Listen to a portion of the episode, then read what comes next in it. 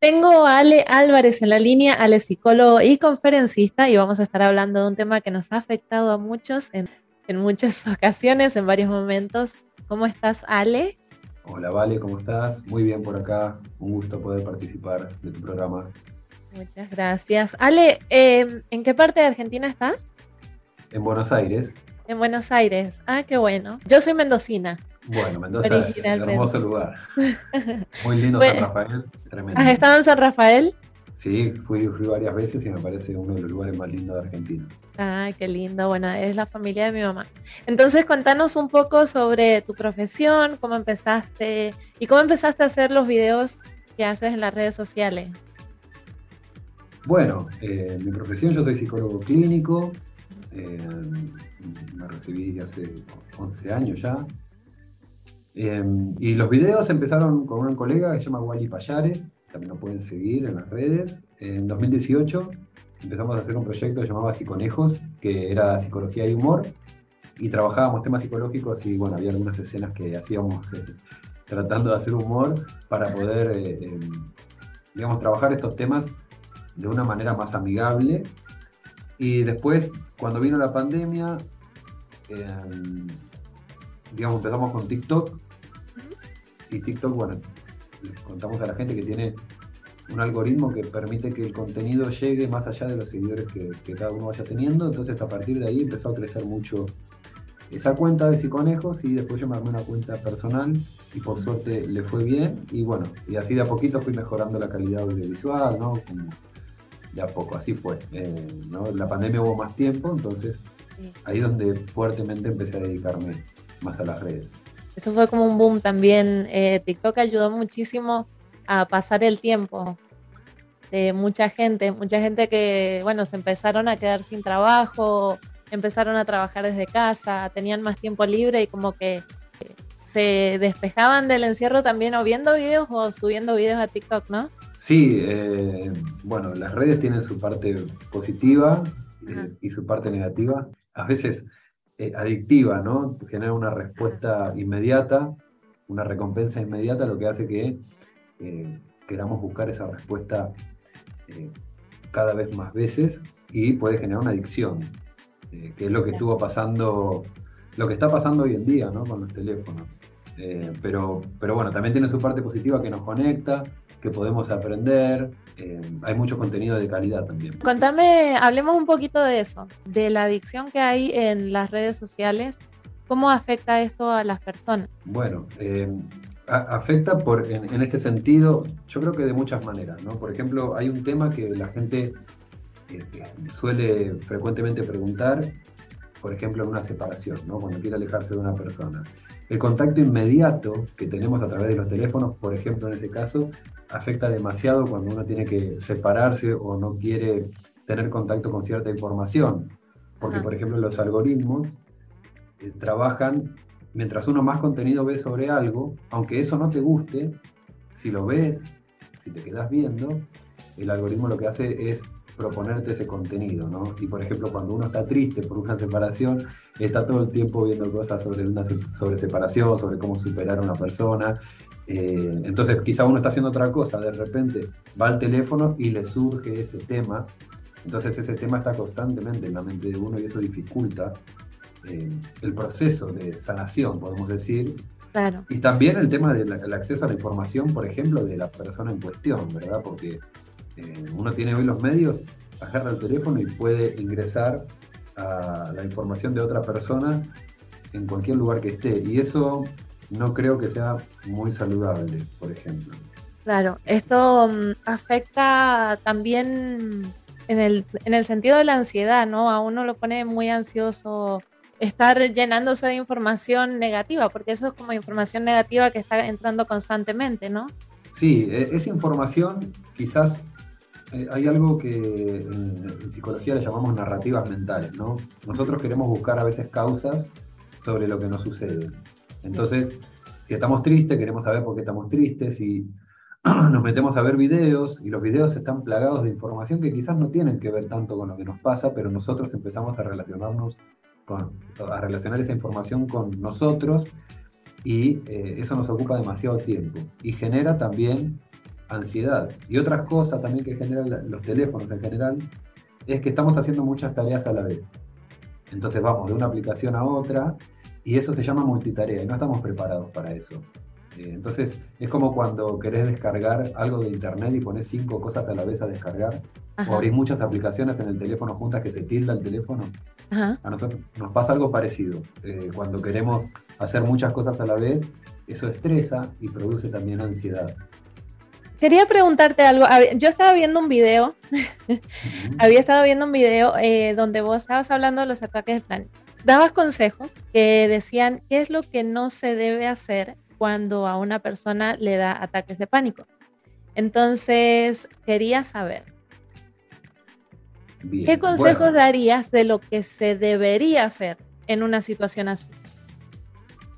Bueno, comencemos, le contamos a la gente lo, primero lo que no hay que hacer y después lo que hay que hacer. Lo que no hay que hacer, eh, yo ahí en el video se decía dos cosas, ¿no? Una es no alarmarse más que la persona, porque muchas veces la persona tiene miedo. En el ataque de pánico hay dos cosas. Una es el miedo a morir y la otra es el miedo a enloquecer o a perder el control. Entonces la persona está con mucho miedo y a veces la, persona que está al lado de la que está sufriendo el ataque se asusta y la quiere llevar al hospital eh, o quiere llamar a una ambulancia y, ese alarmismo no es bueno para la persona que está sufriendo el ataque. Y la otra cosa que yo decía que no hay que hacer es invalidar. Invalidar es decirle a la persona, no, estás, lo que, o sea, estás loco o estás loca, querés llamar la atención, no ves que no te pasa nada. Entonces lo que hay que hacer en un ataque de pánico por lo general es quedarse al lado de la persona, se le puede dar algún objeto o charlar de otra cosa, ¿no? Hacer una pregunta sobre otra cosa, ¿Para qué? Para desviar el foco atencional de la persona, porque en realidad lo que, lo que está sufriendo la persona es una interpretación catastrófica de una sensación. La persona se pone nerviosa por algo, eh, siente una sensación de nervios, interpreta esas sensaciones corporales como catastróficas. Por ejemplo, se enojó con alguien o, o simplemente se bañó con agua caliente lo, que hizo que le lata más rápido el corazón y la persona, como en la ansiedad hay algo que se llama automonitoreo, la persona se monitorea todo el tiempo el cuerpo, empieza a percibir que algo pasa en su corazón, por ejemplo, ¿no? que está latiendo más rápido. Entonces dice, algo me está sucediendo, ¿por qué me late el corazón así? Eh, cuando empieza a pensar esto, entra en alarma, ¿no? se pone en alerta y dispara la respuesta fisiológica del el pánico. Y entonces ahí el, cuerpo empieza a tener esta respuesta, ¿no? que tiene que ver con la hiperventilación, eh, las palpitaciones, y la persona entonces dice, ah, no, es verdad, me está pasando algo, mirá cómo me siento. Es un círculo vicioso entre mente, podemos decir, y cuerpo. La persona le dice que está en peligro al cuerpo, el cuerpo responde, y cuando el, cuerpo responde, la persona eh, confirma que está en peligro. Eh, entonces, lo que hay que hacer cuando una persona está en este estado es quizás intentar cambiar el foco atencional de la persona. ¿Por qué yo no doy tanto estos consejos en las redes? Por ahí te preguntas. Ah. Por ahí decís, ¿por qué no decir lo que hay que hacer? Porque es un tema complejo, porque en realidad la persona, la cura del, trastorno de pánico, ¿no? porque el trastorno de pánico no es el ataque. El trastorno de pánico es el miedo a tener el ataque, no el ataque en sí mismo. ¿Qué es lo que sucede? Que la persona tiene que comprender cuando, se cura, que el pánico no va a hacerle nada malo. Y si siempre estamos tratando de cambiar el foco atencional, de que alguien sea el salvador, se puede convertir eso en una medida de seguridad. Las medidas de seguridad son, por ejemplo, cuando la persona eh, lleva algo o hace alguna conducta como para eh, evitar la situación. ¿no? También están las conductas evitativas, como cuando se baja del colectivo, por ejemplo. Una medida de seguridad puede ser llevar una botella de agua a todos lados, porque uno cree que si no tiene la botella de agua, algo malo les va a pasar. Y eso lo que hace, vos me vas diciendo si se va entendiendo, ¿se va entendiendo? Sí, claro, perfecto. Perfecto. Lo que, lo que hacen estas dos cosas, las conductas evitativas y las medidas de seguridad, es perpetuar los síntomas, porque lo, terminan haciendo que la persona no se dé cuenta de que realmente lo que le está pasando no es peligroso. Por eso yo no doy tanto estos consejos en las redes, porque pueden llegar a ser contraproducentes, ¿no? Claro. siempre el foco de atención. Claro. Bueno, ahora eh, con respecto a esto que me estabas comentando sobre la ansiedad y los síntomas de la ansiedad, eh, tengo algunos oyentes que sí me han hecho estas preguntas que querían saber sobre eso. Em, empiezan a sentir, me cuentan que empiezan a sentir como eso mismo, que se les acelera el corazón, las manos se les ponen frías, sienten que les falta el aire. Por ejemplo, eh, tengo una oyente que me preguntó, me hizo ese comentario hace poquito. Entonces ella me preguntaba que qué es lo que podía hacer para aliviarse, cuál es el mejor método para sentir alivio en ese momento. Le pasó, una de las veces que le pasó fue en el trabajo. Las compañeras de trabajo se dieron cuenta, la, la ayudaron, la asistieron. Pero ella, personalmente, ¿qué se podría hacer en un caso así? Bueno, yo lo que le recomiendo, porque si ella te está preguntando esto, es porque ya tiene la principal característica del trastorno, que no es el ataque, sino el miedo. Porque si ella hubiera tenido un ataque y no generaba el miedo, no, no pasa nada. ¿Por qué te digo? Porque todos hemos tenido alguna vez alguna cuestión con el pánico. Quizás un día casi te atropelló un auto y sentiste pánico. Eh, o, pensaste que te estaban entrando a robar en tu casa y sentiste pánico. O sea, a veces el pánico viene, ¿no? El problema es cuando creemos que viene de la nada. Ahí empezamos a desarrollar este miedo. Yo le diría, primero que empiece a hacer terapia, porque una de las cosas que se utiliza, de las estrategias que se utiliza para la cura, es la exposición a los síntomas. ¿Por qué? Porque se produce algo que se llama habituación. La persona se va desensibilizando con estos síntomas y les va perdiendo el miedo. Se va dando cuenta que realmente los síntomas no son peligrosos. En ese momento lo que puede hacer es intentar cambiar el foco atencional, pero este tip no va a resolver su problema. O sea, quizás la puede sacar o le puede dar una mínima percepción de control, pero no va a resolver el problema porque el problema se resuelve en terapia con esta exposición y con psicoeducación, ¿no? Entonces uno va aprendiendo que los síntomas no son peligrosos, porque en realidad, si vos te pones a pensar, hay síntomas que son hasta parecidos al enamoramiento. Cuando uno está enamorado, eh, hiperventila, respira rápido, le transpiran las manos, y vos decís, ¿y por qué? Se siente lindo, porque uno sabe que es porque está enamorado. En el pánico se siente tan feo porque uno, uno percibe que se puede morir o puede enloquecer, y eso es lo que hace la experiencia tan displacentera. Ok, los síntomas también son muy, muy, muy parecidos a los de la ansiedad, ¿no? Sí, son síntomas parecidos, pero más intensos. Ok, y mm, por ejemplo, cuando sucede muy seguido eh, o cuando le sucede a la persona constante, ya me dice que, pueden hacer terapia y, todo esto. ¿Qué papel cumple la familia y la gente que, o el ambiente en el que se rodea esta persona? Bueno, la familia, muchas veces los, trastornos de ansiedad se dan cuando hay una sobreprotección, por ejemplo, ¿no? Una persona la sobreprotegen, entonces también por preocupación de la familia, siempre eh, hay interpretaciones catastróficas. Por ejemplo, que no te vaya a pasar nada, cuidado con esto, cuidado con lo otro, ¿no? Entonces, la familia tiene que empezar a trabajar sobre la autonomía de la persona, tiene que cumplir un rol de acompañamiento, pero no obstaculizar el tratamiento. Por ejemplo, eh, con esto que te contaba recién de la exposición, si una persona, por ejemplo, tiene miedo a viajar en transporte público, la familia puede, en principio, eh, ¿no? en la terapia se puede pautar que, no sé, la hermana de, esta chica, si tiene una hermana, la acompañe las primeras veces a viajar cinco cuadras en un eh, transporte público. Pero luego eh, tiene que entender que lo va a tener que empezar a hacer sola en algún momento, porque como decíamos, la exposición tiene que ser gradual, ¿no? Uno se va exponiendo desde lo que menos ansiedad le genera hacia lo que más. Entonces por ahí la persona, eh, la familia puede acompañar en el principio de tratamiento, pero después también tiene que comprender que la persona eh, necesita una autonomía. Y también se puede educar a la familia, ¿no? Decirle que no es peligroso el tema del pánico, pero sí que se siente más, o sea, no se siente para nada lindo y que sí es una patología, ¿no? Es que la persona está queriendo llamar la atención. claro. A ver, eso es algo muy común que se puede ver en las familias latinas, sobre todo, en las familias hispanas. Eh, primero, la sobreprotección de lo que hablas. Y segundo, eso, eh, muchas veces los padres dicen, no, es, es un, un llamado de atención y en realidad es un, problema o algo que la persona está sintiendo de verdad. Y mira, si vos ahora crees fehacientemente que te vas a morir o que te vas a volver loca, la vas a pasar muy mal independientemente de que eso no sea una realidad, porque no, va a pasar eso. Pero si vos lo estás creyendo, tu mente no va a distinguir entre la ficción y la, verdad. Eh, y eso es lo que le pasa a la gente que tiene pánico. Realmente en ese momento percibe que va a perder el control o que puede morir. Y, y lo cree. En ese momento es algo que la persona lo tiene como una certeza. Entonces imagínate cómo se siente. Y hay que entenderlo de esa forma.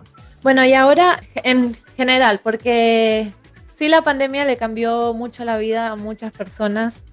Como te, comentaba recién, bueno, vos sabés que en muchísimos lugares eh, se cerraron todos los negocios, muchas personas perdieron sus negocios, tuvieron que empezar de nuevo, se empezó a trabajar desde casa, se empezó a estar más tiempo encerrado. Y eso sí le afectó, eh, por ejemplo, en Estados Unidos, sí le afectó mucho psicológicamente a mucha gente. Em, empezaron, se ve mucho que la gente anda con preocupación, que andan eh, como medios perdidos, que no saben qué hacer, también como que sienten ansiedad, sienten estrés. ¿Qué consejo le darías a las personas en general para que empiecen a tener una vida como más relajada, para que empiecen a vivir una vida más tranquila. Y por supuesto, con menos preocupaciones. Bueno, bueno, yo creo que lo que, lo que ha sucedido con la pandemia es que ha incrementado la incertidumbre. ¿no? La incertidumbre es el hecho de no saber qué va a pasar, ¿no? como sentirse un poco descolocado, porque de repente pasó algo que no esperábamos que fue novedoso y, que no estaba dentro de nuestras... Eh, bueno, quizás sí los científicos podían esperar algo así, pero no la gente en general no esperábamos ¿no? que pase algo así. Entonces, creo que la incertidumbre se disparó. Y la incertidumbre es una variable que cuando uno no la tolera genera mucha ansiedad. Es una de las variables que más ansiedad genera. Porque en la incertidumbre no tenemos control. Y como no tenemos control, lo que hace la mente es ponernos un pensamiento catastrófico. La mente nos ah. dice, vos no tolerás la incertidumbre, bueno, perfecto, yo te voy a hacer un trato, te saco de la incertidumbre, pero para hacer eso te pongo los peores escenarios que pueden pasar. Entonces la persona dice, ya no, no, tengo incertidumbre, pero ahora tengo varios escenarios catastróficos por delante. Eh, entonces lo que yo le, diría a las personas es que traten de no, focalizarse, no focalizarse tanto las amenazas, porque digamos, cuando uno tiene mucha ansiedad es porque está demasiado focalizado en la amenaza. Y se empiezan a focalizar más en las herramientas para resolver esta amenaza. Porque si cada uno empieza a realizar en su vida, eh, se da cuenta que ha superado muchísimas amenazas, ¿no? Quizás más grandes de las que, de puede esperar hoy en día.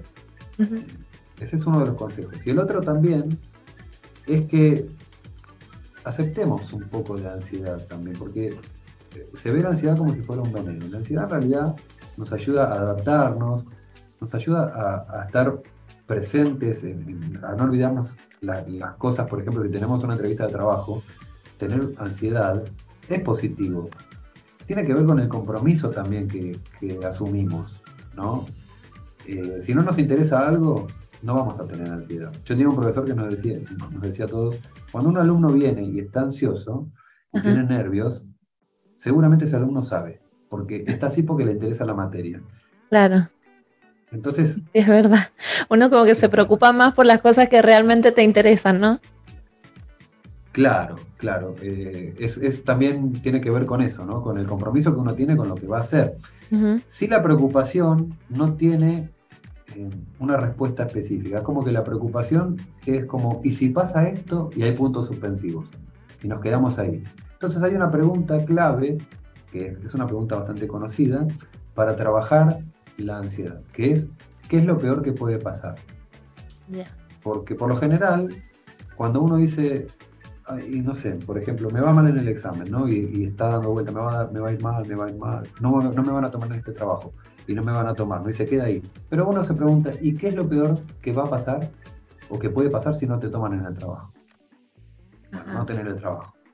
No suena lindo, pero no suena una catástrofe. Entonces esa pregunta eh, nos ubica en una posición más objetiva y no tan catastrófica sobre las consecuencias. Claro, ahí uno es cuando, se, cuando uno se da cuenta de que no es el fin del mundo.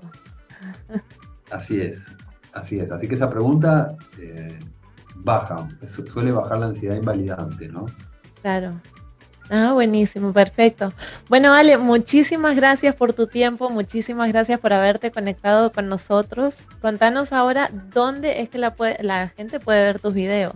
Bueno, los videos yo estoy en Facebook, en TikTok, en YouTube, en Kuwait y en Instagram. Y todos son Ale Álvarez, sí, se llaman igual. En cualquiera de esas plataformas pueden ver los videos. Eh, y me Ale Álvarez. Ale Álvarez, con B corta y Z. Sí, de psicólogo. PSI. Ok, PSI, ok. Ale Álvarez, PSI en todas las redes sociales. Así es, en todas estoy igual, eh, así que ahí me pueden buscar si, si lo desean. Y bueno, vale, muchas gracias por, por la invitación, la verdad que estuvo muy linda la charla, la pasé muy bien. Bueno, muchas gracias a vos, Ale.